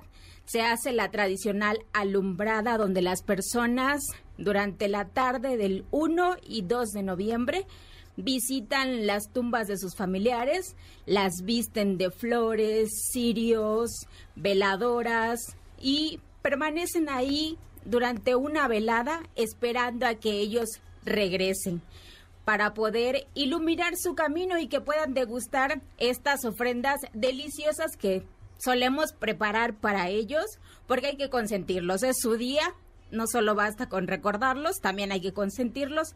Y esta es una de las ofrendas más icónicas de la Ciudad de México. Si no la han visitado, están a tiempo. Toda la preparación inicia una semana antes, pero el primero y dos de, de 2 de noviembre es mágico. Verdaderamente es maravilloso ver las veladoras encendidas. Y si nos emociona poner un altar en casa, se pueden imaginar ver todo un panteón iluminado de personas que esperan a sus familiares. Oye, ¿cómo llego a Miskik? ¿Dónde está Miskik para todas las personas que quieran, por supuesto, sumarse a esta lumbrada? Miskik está en Tláhuac. Hay diferentes rutas de transporte público para poder llegar. Y hay una cosa, o sea, muy padre, muchos grupos de ciclistas se organizan en esta temporada para poder llegar pedaleando justo a la hora que se encienden las velas en los panteones, que es alrededor de las 7 de la tarde, y de ahí hasta que amanece.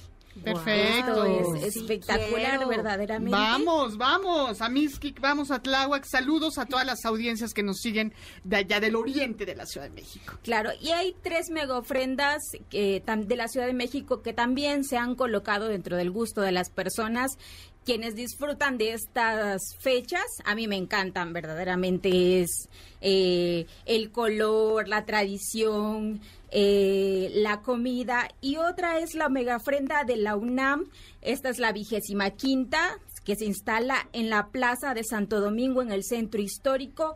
El 1 y 2 se podrá visitar de 10 de la mañana a 9 de la noche Anteriormente se ponía en las islas de Ciudad Universitaria, ahora se traslada a Santo Domingo y todas las personas pueden ver esta mega ofrenda que Ay, es qué bellísima. chulada. Que ya de por sí Santo Domingo es precioso. Sí. La, la iglesia es espectacular. Entonces ahora imagínate con, con la ofrenda y todo, se me antoja muchísimo. Que adentro de esta iglesia que es jesuita está el Señor del Rebozo, que también tiene muchísima gente que lo va a visitar y a pedirle y le regalan su rebozo ahí en esa iglesia de Santo Domingo. Qué maravilla. Es una belleza, ¿eh? Es una belleza el lugar. Qué tradiciones tan lindas, la verdad. Sí.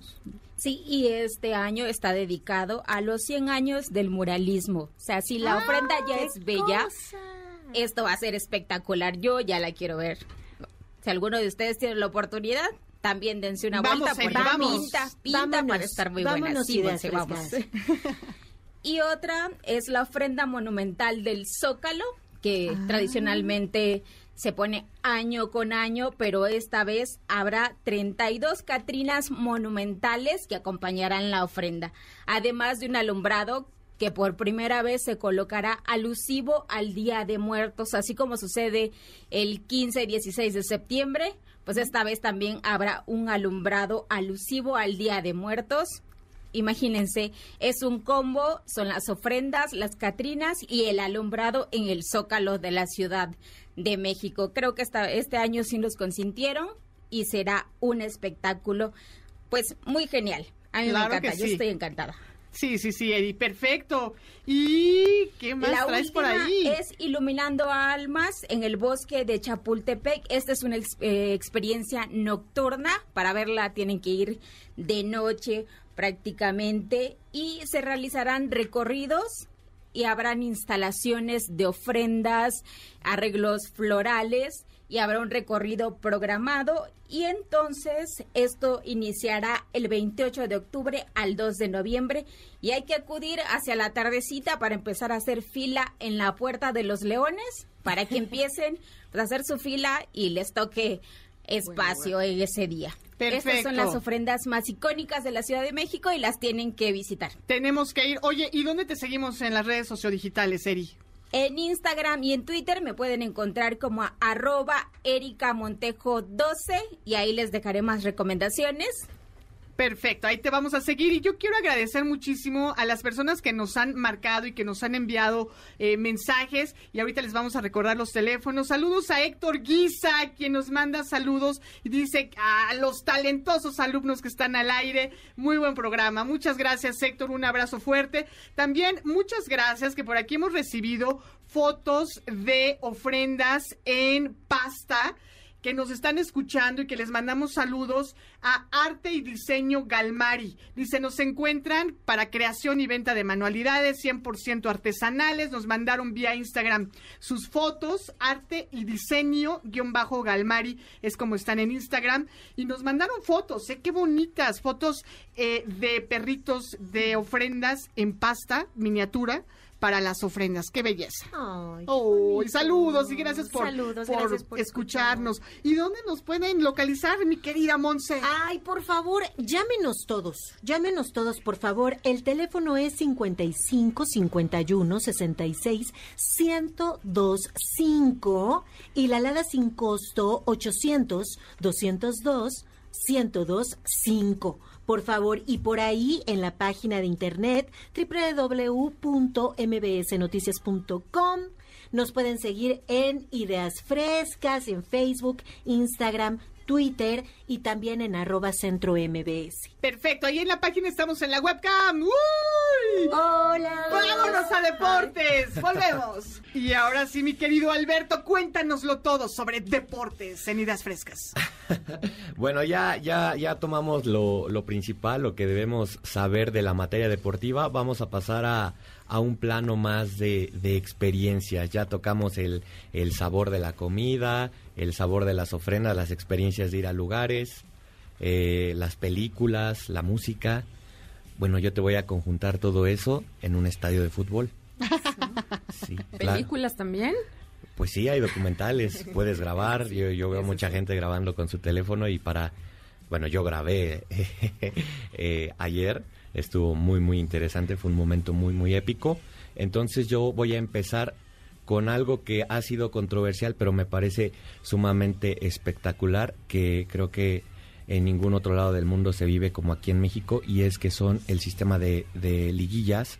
eh, que- Ah, claro. la liguilla que, que a mucha gente eh, le parece mediocre hoy con hoy en día con lo del repechaje de que califican 12 pero me parece que ese saborcito esa esencia de la fiesta grande que te da eh, la eliminación directa es espectacular Claro, oye, que por cierto le damos la bienvenida en la mesa a Berenice Naya, bienvenida. Hola, muchas gracias, muchas gracias. Ya súper lista oyéndolos. Exacto, pero a ver, cuéntanos de la liguilla.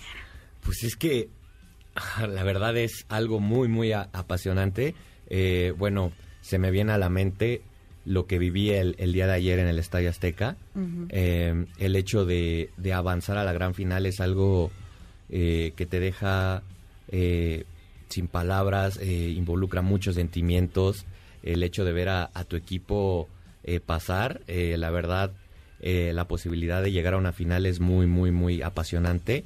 Em, te pongo el ejemplo de que cuando el América parecía que eliminaba al Toluca al último minuto, al minuto 92 para, para sumarle eh, sabor, sentimiento, em, yo sentí que, que se me venía el mundo encima y eso me parece que, que no te lo da un, un sistema de, de liga como por ejemplo se maneja en España, en Inglaterra, que es a puntos.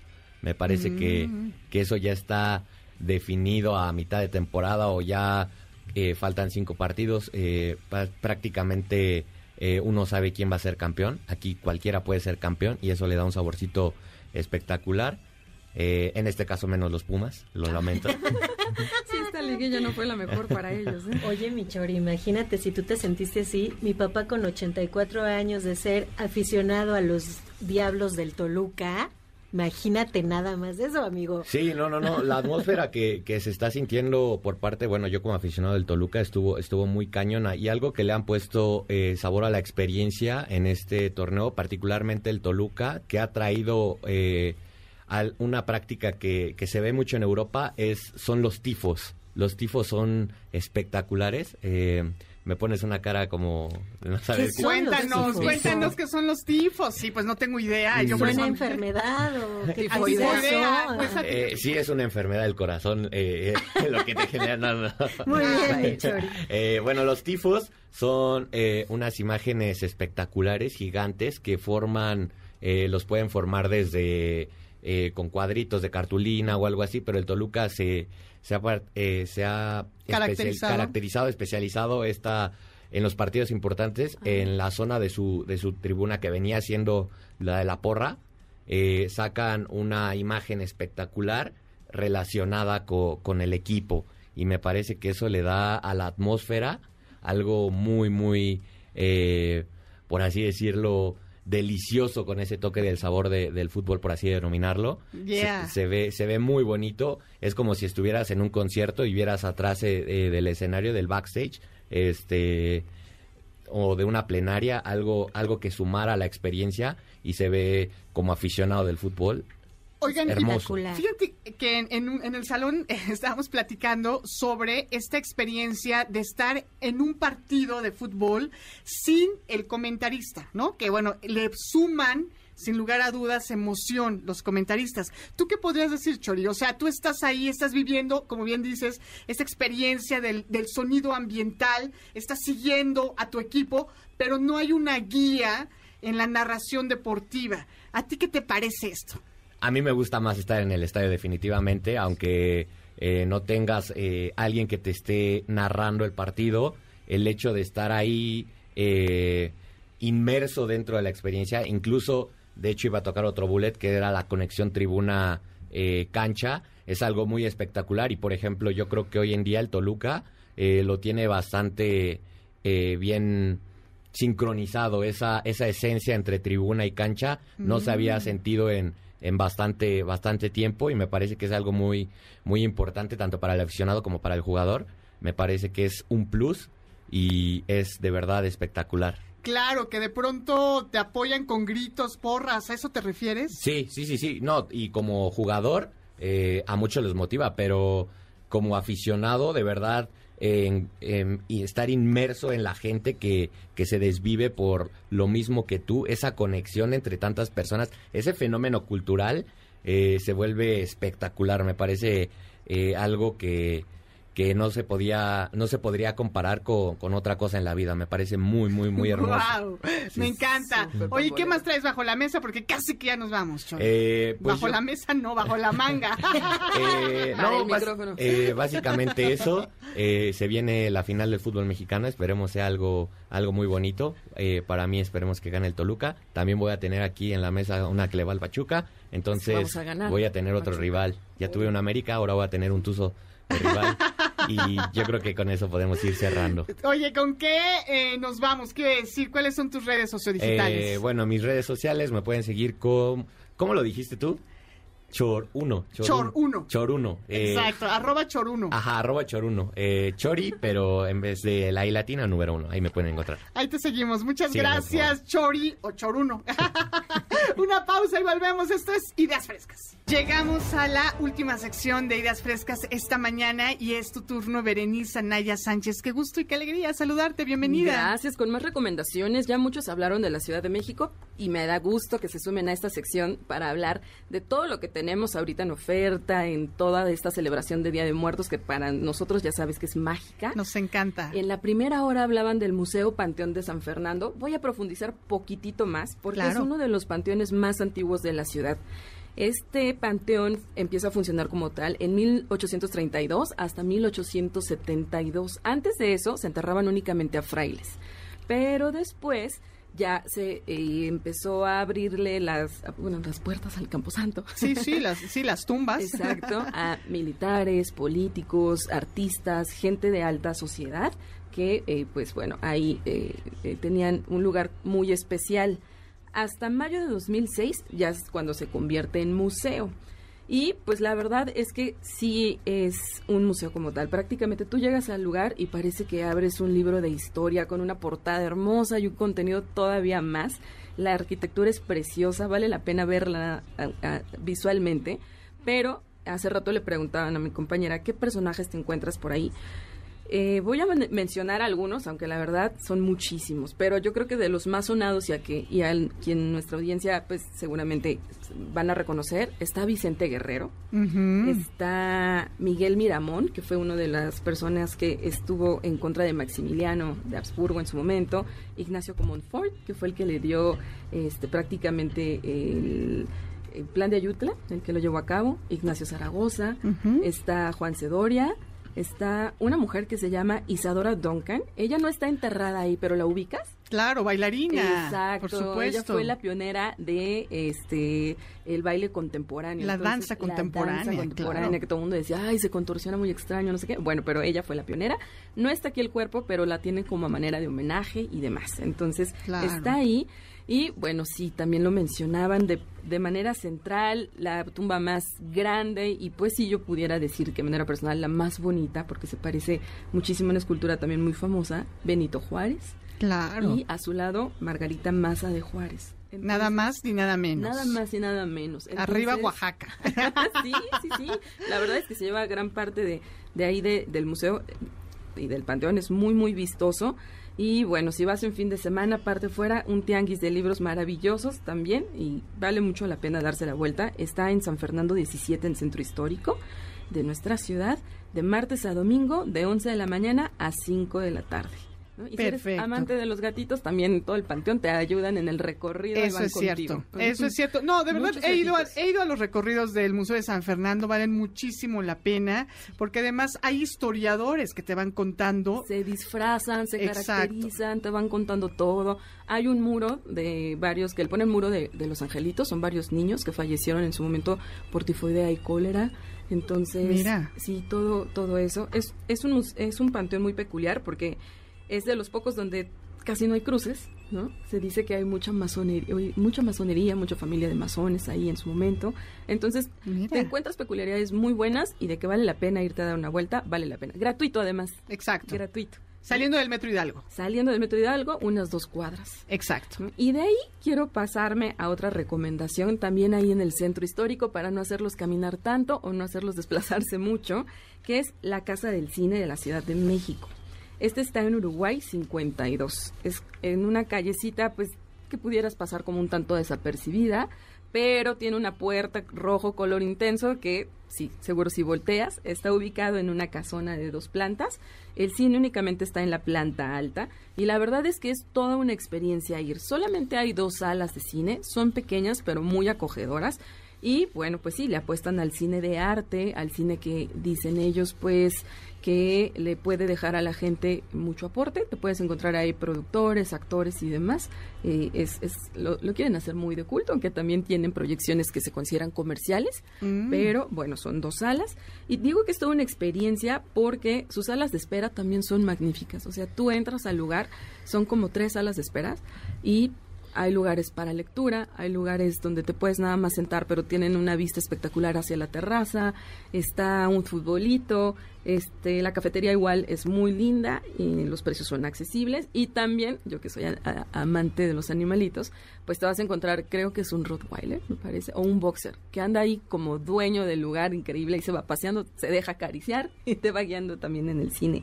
Y mira, fíjate, ahorita que para estas fechas en la Casa del Cine van a tener lo que ellos llaman la fiesta de la aquel- aquelarre. Ándele, de las brujas. De las brujas, sí. Es para este octubre 29. Ellos van a tener dos funciones especiales y una fiesta ese mismo día. Si tú solamente quieres acudir a las dos funciones, la entrada va a estar en 200 pesos. Pero si te quieres sumar a la fiesta, que va a tener DJs, invitados especiales, eh, disfraces y demás, otros 100, 100, otros 150 pesos. Oye, hay que ir de bruja, obviamente. Hay que ir de lo que tú quieras. También Ah, puedes ir. Pregunté si podías ir sin disfraz. Sí. Ah, la cosa ahí es que disfrutes de la experiencia. Sí, Chorito, te puedes ir de diablito. pero- O, o de, o de gatito negro. o de gatito negro, ¿no? Pero bueno, el cine eh, generalmente está abierto de martes a domingo, de 10 de la mañana hasta las 9 de la noche, que va siendo como la última función para cerrar por ahí de las 11, con un precio de 50 pesos y Napam tiene su descuento también. Es un lugar muy bonito, vale la pena, es uno de los cines que también se consideran eclécticos, chiquitos y muy, muy de joya cinematográfica. ¿Cuál es la dirección? La dirección está en Uruguay, en Uruguay 52 del centro histórico. Ok, ahí vamos a ir, ¿cómo no? Exactamente. Y bueno, aquí ya nos vamos a, eh, a, a las calles porque el día de hoy justamente va a haber una mega procesión de Catrinas, que ya también es una tradición y esta es su novena edición. Paró por la pandemia, ¿no? Sí. Estos dos años, eh, pues bueno, no, no hubo, pero justamente y debido a todo lo que ocurrió en este lapso, va a ser el tema. El tema de este año lo quieren dar a quienes fallecieron desafortunadamente por el tema de esta pandemia y también quieren hacer un homenaje a todos los profesionales de la salud que lucharon contra ello. Entonces, la invitación Mira. al público es que pues lleven algo alusivo, una batita, un estetoscopio, algo, algo como para darle homenaje a todos nuestros héroes que estuvieron ahí apoyando en este momento tan complejo y que duró sí. tanto. Y bueno, a partir desde las 11 de la mañana en la Estela de Luz van a haber más de 200 maquillistas que van a ir como voluntarios para eh, caracterizar a la gente. Aquí la única, pues, condición, aunque pues con tanta gente no es algo que se pueda controlar, pero lo que más recomiendan es que por favor no sea tanto como Halloween, sino que sí se enfoquen a Catrinas, Catrines. Entonces, pues la caracterización, calaveritas, ¿no? Exacto. Exacto. Entonces, em, va a dar inicio el día de hoy a las 18.30 horas también para tomar precaución en- a los que vayan a estar circulando por ahí. Este, e- inicia en la Estela de Luz, acaba en el Zócalo, pasa por Paseo de la Reforma, Avenida Juárez, 5 de mayo. Es pet friendly, entonces también se puede llevar mascotas. ¡Ay, también qué se maravilla! disfrazar. Oigan, pero con su correa, por favor. Ah, sí, con correa hay que ser responsables. por favor. Y su bolsita para recoger sus heces fecales si es que Importante. sucede. Importante. Y bueno, si van caracterizados, lindísimo también. Eso es el día de hoy. Desfiles van a haber muchísimos a lo largo de este tiempo, de esta temporada, perdón. Pero el que se acerca y que yo creo que es también el más vistoso es el gran desfile de Día de Muertos, que va a ser el 29 de octubre. Ya sabemos que este inició en 2016 gracias a Spectre, que fue la James Bond. James Bond, sí, por la película de James Bond. La tradición es totalmente nuestra, pero este desfile arrancó gracias a la película y ha continuado. Entonces, va a ser 29 de octubre. Se espera que haya alrededor de 400 mil asistentes en promedio y abarca, bueno, todo el centro histórico ese día sí va a estar de fiesta. El tema va a ser la luna por su significado en los mexicanos, el ombligo de la luna. Eh, ya sabemos, eh, carros alegóricos, más de 300 músicos, alrededor de 600 voluntarios y pues no se lo pierdan. ¿Cuáles son tus redes sociales? Cuéntanos las redes sociales para este tipo de temas, ahí los espero en arroba CD de las maravillas en Instagram. Perfecto, pues muchísimas gracias Berenice, Berenice Anaya por esta información. Gracias a Efraín Santos, quien felicita a todos los alumnos. Dice, ¿dónde sigo? La sección de clásicos, arroba. ¿Cómo es, mi querida? Monse. Monse Dávila M en Instagram. Ahí estamos. Muy bien. Gracias a Rocío Samperio, quien felicita a todos los alumnos. Gracias a Regina Álvarez. Dice, ¿cuándo vuelvo a escuchar este grupo? El 6 de noviembre. Muchas gracias a Margarita Vázquez por su comentario. Gracias también a arroba esmaltier con ese esmaltier que es un salón de uñas que nos están escuchando allá en Tepeyac. Muy bueno, ¿eh? Oye, qué maravilla. Saludos, ¿verdad, Monse? Que que Pero son tus fans. supuesto, son tus fans, ahí ya me queda claro. Muchas gracias a mi gente de Esmaltiera y los esperamos. Bueno, gracias a este equipazo, Berenice Anaya, muchas Gracias gracias. a ustedes por Alberto. Gutiérrez, gracias Erika. Montejo, Muy buen día. gracias Abigail Villanueva, gracias Montserrat Dávila. Gracias. Muchas Ana. gracias por ser parte de esta historia, a Alejandro López, a Susana Carrillo. Gracias, por supuesto, del otro lado del cristal. Tenemos al maestro Arturo Chávez en la producción y postproducción al aire. Gracias al maestro Víctor Luna en la operación técnica. Soy Sandra Vázquez, arroba Sandruic, ahí en el Instagram. Nos vemos. Hasta la próxima. Un abrazo fuerte. Excelente día.